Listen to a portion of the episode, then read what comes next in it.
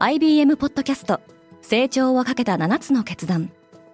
成長をかけた7つの決断とは今後3年間に世界を形作ると予想される7つのビジネストレンドについて IBM が何千ものクライアントとの対話に基づき提言をしたものです。このポッドキャストでは変化の激しい時代において企業が下すべき成長をかけた7つの決断について日本 IBM の7人の専門家と考えていきます。今お聞きのリスニングサービスにてぜひフォローボタンからフォローをお願いします。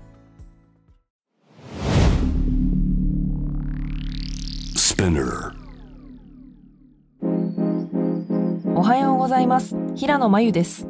1月18日木曜日。世界で今起きていること。年明け以降、アマゾンをはじめとするアメリカのテック企業では人員削減が相次いで報じられています。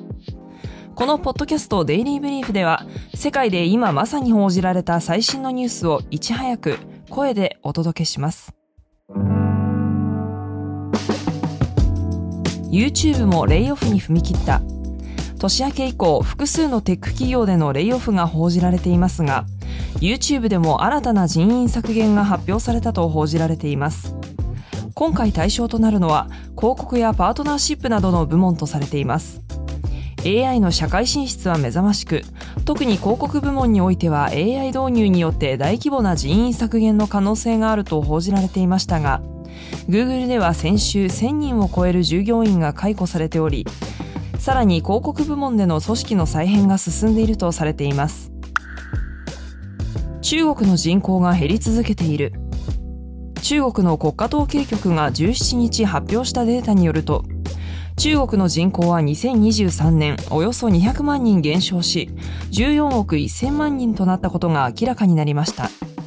2年連続して人口が減少しているほか昨年生まれた新生児の数は902万人で中華人民共和国の建国以来最低の数字を記録しています。GDP 国内総生産も発表されており2023年は前の年と比べてプラス5.2%とかろうじて政府の目標を達成しています。一方で不動産危機の深刻化や需要の低迷が続いており世界第2位の経済大国のコロナ後の復活にはもはや期待できないとの指摘もされています。中国当局の情報開示に改めて疑いの目が向けられている。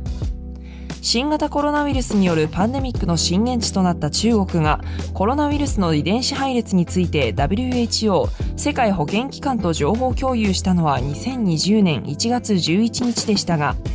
ウォール・ストリート・ジャーナルは中国の研究者がこの2週間前にはウイルスを解析していたと報じています。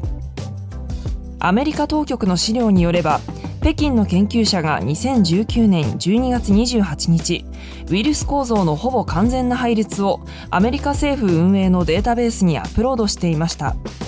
当時中国当局は原因不明のウイルス性肺炎が確認されたと発表していました。JP モルガンはハッカーに悩んでいる。アメリカ金融大手 JP モルガンチェイスの幹部がスイスのダボスで行われている WEF 世界経済フォーラムの討論会で明らかにしたところによると同行は毎日無数のサイバー攻撃にさらされその動きは今年に入ってから激化しているそうです。同行はテクノロジー関連支出に毎年150億ドルを費やしていますがその多くはサイバー攻撃への対応に充てられているそうです。同行の担当者は詐欺師たちはよりスマートに、ずる賢く、素早く、より悪質になっているとコメントしています。マクロンは制服の義務化を進めたい。フランス大統領のエマニュエル・マクロンは16日に会見を行い、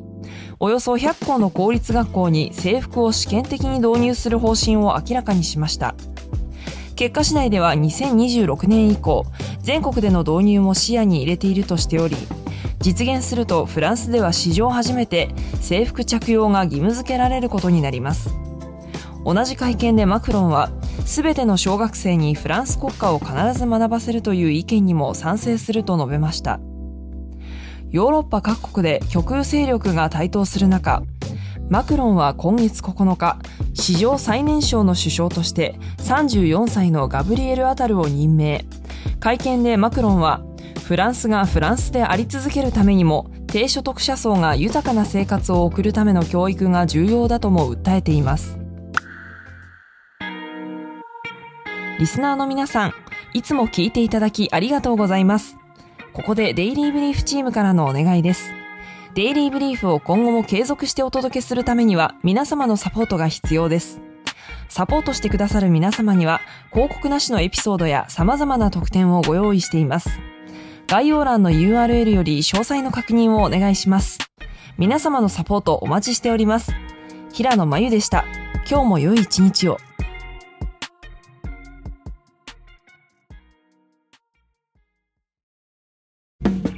リスナーの皆様より多くのリクエストをいただいている話題のニュースを深掘りしたエピソードを週末の有料版で配信中です。今なら1ヶ月無料トライアルを実施中。詳細は概要欄に記載しています。この機会にぜひ聞いてみてくださいね。感想ご意見もお待ちしています。